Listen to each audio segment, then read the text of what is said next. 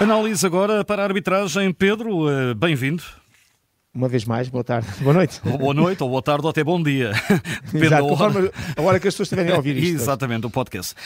Uh, Luís Godinho, Vitória, Vitória Sport Clube Benfica, vamos então analisar, uh, ao contrário, dá pouco do jogo entre o Sporting e o Sporting Braga, aqui há muita matéria de análise. Certo.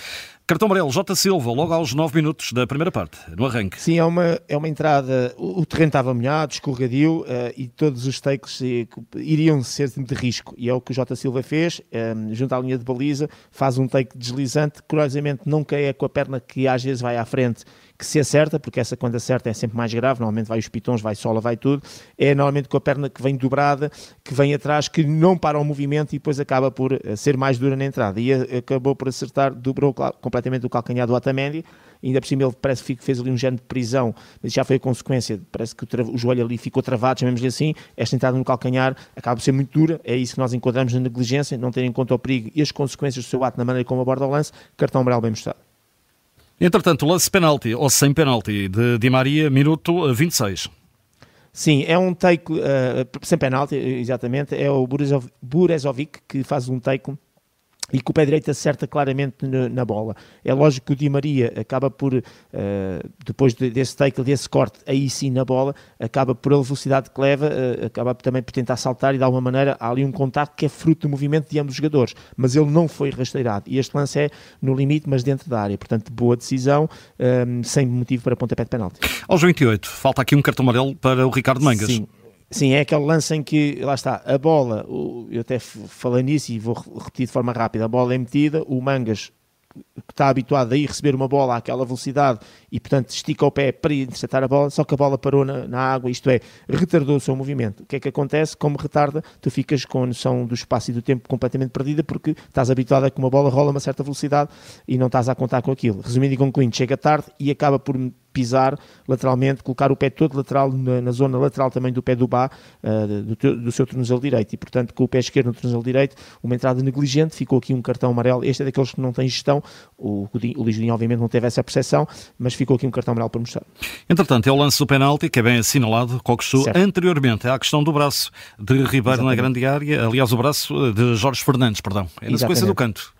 Exatamente, sequência do canto, primeiro há um Morato que ele via a bola de cabeça e a bola vai ao braço esquerdo do Jorge Fernandes. É na parte superior, até ali entre o ombro e o início do braço. Relembrar que a definição de zona vermelha e zona verde, aquilo que é permitido ou não é permitido em termos de braço, é o prolongamento da axila, que depois projeta para, para o braço. Digamos que da, da axila, na sua projeção para o braço para cima, é zona verde, portanto é zona que pode jogar a bola, daí para baixo é zona vermelha que não pode. Mas de qualquer maneira o braço está ao longo do corpo, em posição normal, natural. Mesmo que fosse cá embaixo, no cotovelo ou, ou na mão, não seria, no meu ponto de vista, pontapé de penalti, é uma cabeçada de perto, bola inesperada, mas de qualquer maneira a bola ainda por cima bate numa zona que é nessa zona dita também verde e por isso eh, sem qualquer irregularidade no que diz respeito ao Jorge Fernandes ter jogado a bola com a mão, porque isso iria anular o que vinha a seguir. E a seguir veio o penalti muito claro e evidente, Cockchu com o pé direito, lateralmente estica, obviamente para chegar à bola, a pisa claramente com os pitons o tornozelo esquerdo do Tomás Ribeiro e fica aqui uma, uma situação que o árbitro não teve dúvidas, foi muito perentório, assinalou o pontapé de penalti e porquê cartão amarelo?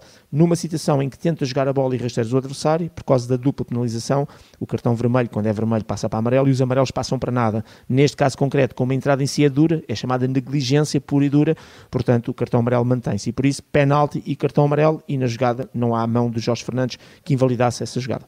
Minuto 38, ainda na primeira parte, o cartão amarelo para o lateral do Vitória, o Bruno Gaspar. Exatamente, pontapeia na tentativa de chegar à bola, obviamente o pé direito do João Mário, uma entrada negligente cartão amarelo, ainda por cima no momento ali de, de transição ofensiva por parte do João Mário, cartão amarelo bem mostrado. O gol do Benfica a 4 minutos do final da primeira parte é um gol legal, não há fora do jogo. Pronto, já está a bombar nas redes sociais, toda a gente a dizer que as linhas estão tortas. Vamos lá ver se a gente se entende. O único erro que pode haver um, a nível do fora de jogo é aquele que aconteceu, e damos sempre este exemplo, neste caso uma situação má, mas para a gente perceber, o único erro humano é se o árbitro, neste caso o VAR mais concretamente, e o seu AVAR, que é quem o ajuda nisso, colocar mal os pontos, isto é, se é o joelho, se é o pé, os pontos quer do avançado, quer do defesa. Aí pode haver engano sempre, que é tu colocares o joelho e devia ser a cabeça, pode haver engano aí, raramente acontece e aconteceu nesse jogo do Sporting Gaspi. A partir daí, que tu dás ao computador os dois pontos, que estás em análise, do avançado e do defesa, já não há linhas tortas Porquê? Porque aquilo é algoritmo, é um computador que faz aquilo e, portanto, o computador tem o, o campo todo metido lá dentro, uh, com as dimensões do campo, neste caso os 105 por 68, comprimento por largura,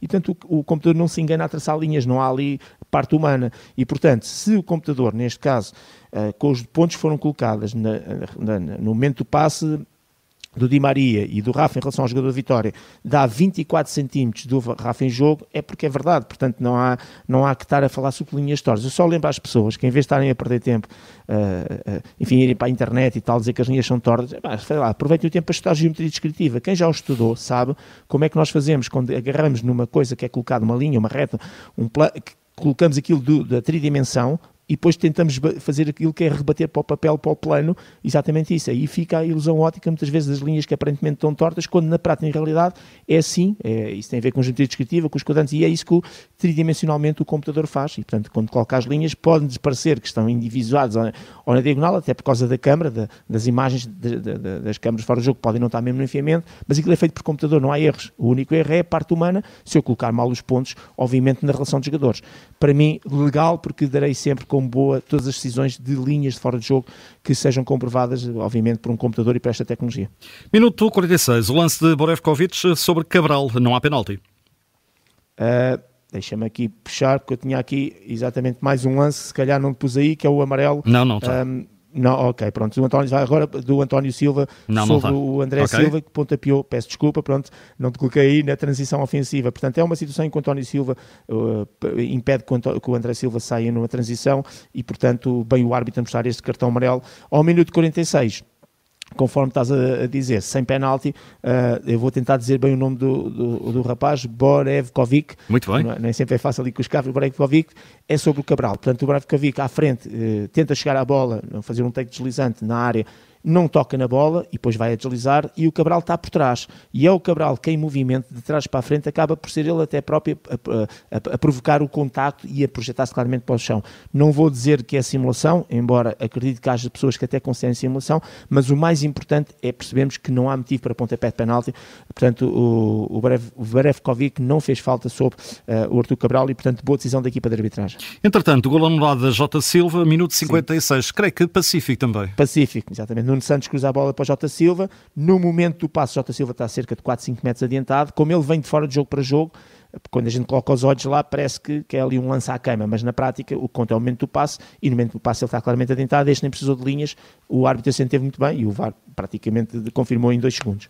Entretanto, há aqui aquele lance de vermelho, é um vermelho direto ao Borevkovic, uma entrada duríssima Sim. sobre o Florentino. Exatamente, é falta, chamada falta grosseira, utilização de força excessiva, que pôs claramente em risco a segurança e integridade física do adversário aqui do Florentino, podia ter tido consequências mais graves, porque ele depois, no fundo, acaba por não acertar devidamente em cheio, chamemos-lhe assim, e ainda bem, uh, com a sola, mas é daquelas entradas que não faz sentido nenhum, que é entrar em salto de longe, de sola, de pitons na frente, e varres tudo à tua frente, e portanto esta falta grosseira foi bem punida com um cartão vermelho direto, e o VAR uh, limitou-se a confirmar aquilo que foi óbvio uh, por, através das imagens televisivas. Aos 73, há aqui mais um amarelo, neste caso para Nuno Santos, do Vitória.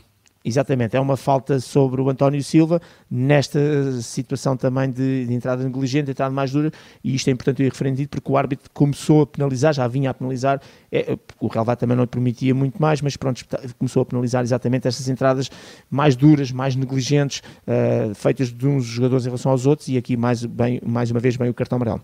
Cartão amarelo também, o primeiro para Florentino, porque mais à frente vamos voltar a falar pois. dele. Exatamente, e vou mudar a minha decisão que tomei no, no direto, mas isso é mesmo assim. Portanto, 1067, o amarelo do Florentino, pé direito por trás no pé esquerdo do Tiago Silva, corta sobretudo uma transição, um contra-ataque, uh, e portanto o, o árbitro aqui muito bem no cartão amarelo.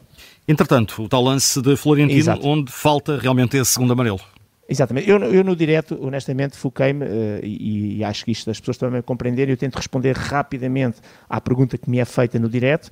Muitas vezes há este, este delay entre aquilo que é o que se está a ver no campo e a televisão, cerca de 8 segundos normalmente quando os nossos comentadores que estão no, no campo e os nossos relatores fazem a pergunta, muitas vezes ver o direto, depois vejo ali uma primeira repetição e tento formular logo ali uma opinião. E depois o que eu faço é nestes lances mais difíceis, como é os penaltis, ou as situações de, de segundos cartões amarelos, ou de vermelhos diretos, ou possíveis vermelhos diretos, o que eu faço é, é, no final, até por causa do sem falta, fazer uma revisão de todos os lances que eu vou fazendo filmagens, já expliquei isto, tenho, tenho duas televisões e a minha segunda televisão dá para vir para trás, para a frente, dá para parar imagens, porque assim estou sempre a ver o jogo em, em, em corrida e posso ir, e posso ir trabalhando nas imagens que estão para trás. E quando faço esta revisão, apercebo-me de alguns pormenores. Em primeiro lugar, a entrada do Florentino é feita por trás a bola já não está lá, está mais de dois metros à frente, o que significa que ele não tem qualquer possibilidade de jogar a bola. E depois, ele tem uma dupla falta e, sobretudo, o, aquilo que eu não vi. Aquilo que eu vi no, no, no direto foi o joelho esquerdo, perdão, foi o joelho direito do Florentino no próprio joelho direito um, do Nelson Oliveira. E, eu, e por aí a coisa podia-se dar,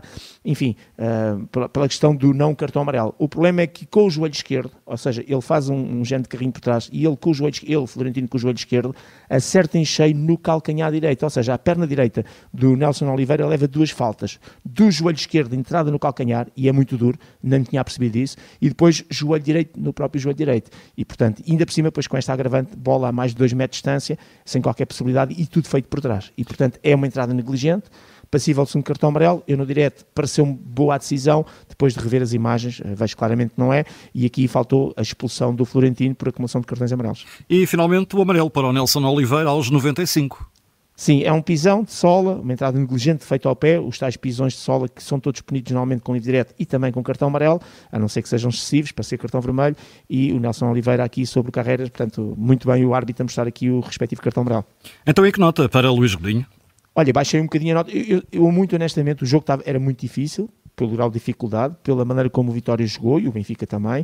Uh, o relevado não ajudou nada, porque houve muito mais duelos, muito mais contactos e que obrigam um esforço suplementar do árbitro na capacidade de discernir o que é que é maldoso, não é maldoso, as entradas, etc. Se calhar com outro relevado uh, teria sido mais fácil nesse aspecto.